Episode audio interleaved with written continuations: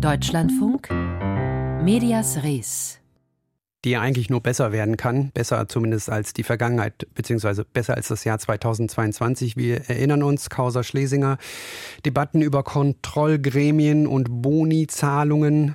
Dann kam die Meldung über Fehlbeträge, Misswirtschaft und Personalverschlankung. Äh, richten sollte und soll es nun die Interimsintendantin Katrin Fernau. Ihre Aufgabe besteht unter anderem darin, 49 Millionen Euro einzusparen, und zwar bis Ende nächsten Jahres. Heute hat sie verkündet, was genau sie vorhat in Sachen Reform bzw. Sparen. Sebastian Engelbrecht hat das Ganze verfolgt. Herr Engelbrecht, was genau plant Katrin Fernau? Ja, diese Zahl muss man schon noch einmal nennen. Intendantin Fernau will 49 Millionen Euro einsparen, um das Missmanagement der bisherigen Geschäftsleitung aufzufangen und das innerhalb von zwei Jahren. Das ist sehr viel Geld. Denn es seien eben Mehrerträge aus dem Rundfunkbeitrag nicht bis zum Ende der laufenden Beitragsperiode, also bis Ende 2024, zurückgelegt worden.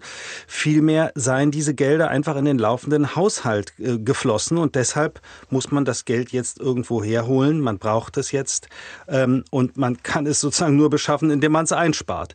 Der äh, RBB muss sich deshalb verkleinern ähm, und das soll auch personell geschehen. Bis zum 1. Januar Januar 2025 wird der RBB 100 Stellen abbauen. Und für das Programm bedeutet das natürlich auch einiges. Im Fernsehen will sich der Sender auf das Programm zwischen 18 und 22 Uhr konzentrieren. Es soll ein neues Programmschema geben. Die digitalen Angebote sollen profitieren von Umschichtungen, aber auch sie sollen in der Zahl verringert werden. Die Federführung für das ARD-Studio Warschau soll der RBB abgeben, dauerhaft abgeben an den WDR.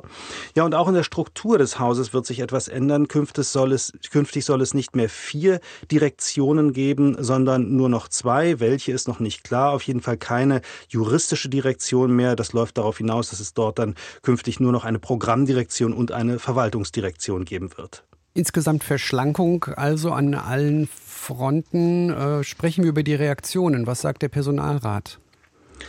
Ja, die Personalratsvorsitzende Sabine Jauer äh, sagte im Anschluss an diese Versammlung, es seien ganz bittere Sparbeschlüsse für die Belegschaft. Die Mitarbeiterinnen und Mitarbeiter müssten jetzt eine Suppe auslöffeln, die sie selbst nicht zu verantworten hätten. Die Misswirtschaft der Geschäftsleitung sei die Ursache dafür. Aber vernünftig reagierte Jauer dann. Sie sagte, es sei notwendig, diesen Kassensturz zu machen, damit der RBB handlungsfähig bleibe, so Jauer.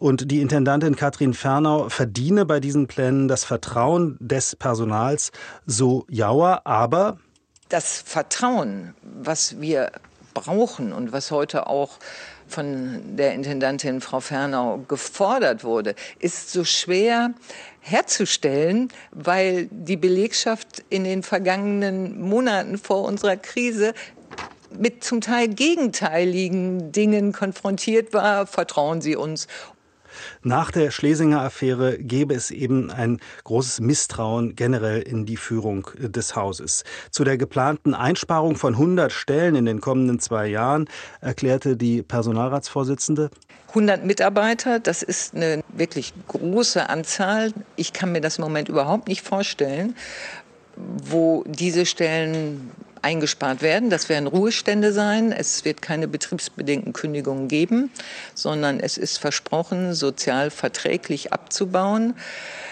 Das ist eine Riesenherausforderung, zumal in vielen Bereichen wir im Personalrat mitbekommen, wie schon heute einer, eine für zwei und mehrere arbeitet.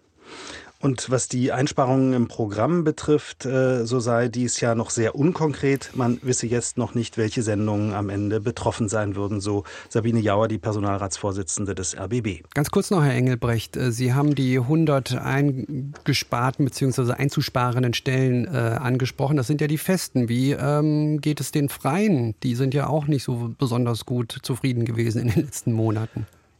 Die sagen auch, das sei ja noch sehr vage, diese Planungen, und deshalb sei das Empörungspotenzial noch nicht so groß. Und sie sagen auch, das geforderte Vertrauen könnten sie nicht aufbringen, weil die Tarifverhandlungen auf Eis lägen und damit auch die Verhandlungen um einen Bestandsschutz, also um Weiterbeschäftigungsgarantien für die Freien.